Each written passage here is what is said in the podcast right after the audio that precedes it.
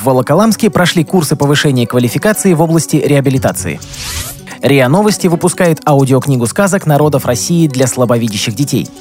Кузьминки адаптируют для зрителей с ограниченными возможностями. Инвалиды-колясочники из Краснодара выполнили коллективный прыжок с парашютом. Значок человека с инвалидностью теперь будут рисовать в движении. Далее об этом подробнее. В студии Денис Золотов. Здравствуйте.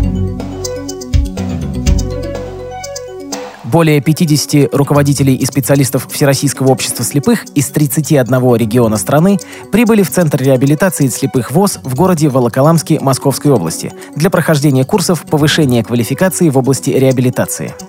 Со 2 по 8 июня слушатели курсов занимались социальным проектированием, определяя перспективы развития реабилитационной работы на местах – Речь идет о разработке типовой программы реабилитации инвалидов по зрению в региональных организациях ВОЗ, предложенной вице-президентом ВОЗ Лидией Абрамовой.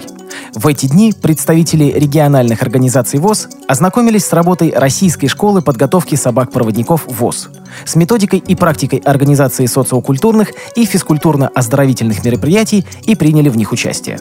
На примере демонстрации системы «Говорящий город» были рассмотрены проблемы проекта «Социальный ГЛОНАСС», Благоприятная атмосфера способствовала раскрытию креативных способностей участников проекта, сообщает пресс-служба ВОЗ.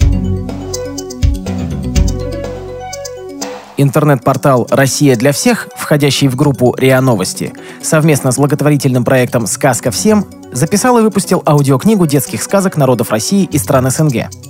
В записи аудиокниги приняли участие около 20 сотрудников РИА Новости – Участники проекта старались передать домашнюю атмосферу и читали сказки так, как читают их своим детям. Знакомство с культурой народов России и других стран через сказки именно в детском возрасте играет важную воспитательную роль для формирования гармоничной и толерантной личности, что имеет большое значение в такой многонациональной стране, как наша, отметила начальник управления общественно-политических проектов РИА Новости Елена Давыдова. Аудиодиски со сказками будут безвозмездно переданы в социальные учреждения для детей с проблемами зрения и детей-сирот в более чем 70 городов России, а также в Российскую государственную библиотеку для слепых и ее региональные отделения. Руководство Московского областного дома искусств Кузьминки к открытию нового концертно-театрального сезона готовит программу «Доступная среда», Цель программы – создание инфраструктуры, прилегающей территории и внутренних помещений, удобной для лиц с ограниченными возможностями, инвалидов-колясочников, слабовидящих и слабослышащих. Одним из первых шагов в реализации этой программы стала общественная инспекция.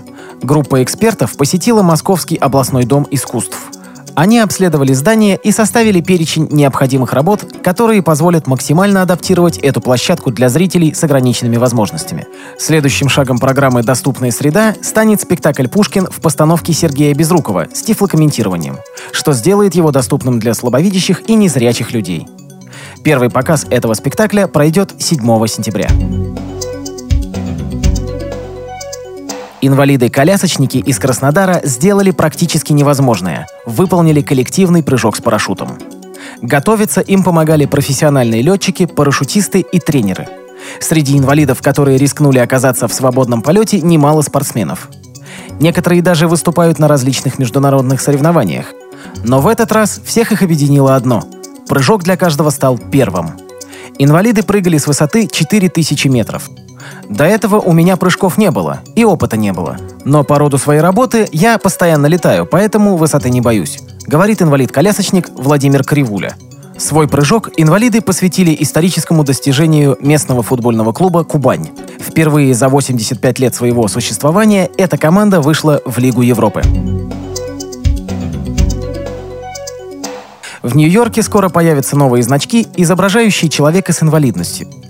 Теперь его будут изображать не просто сидящим на коляске, он будет в движении. Американские СМИ сообщают, что старых привычных символов с сидящим человеком на коляске не останется абсолютно нигде в городе.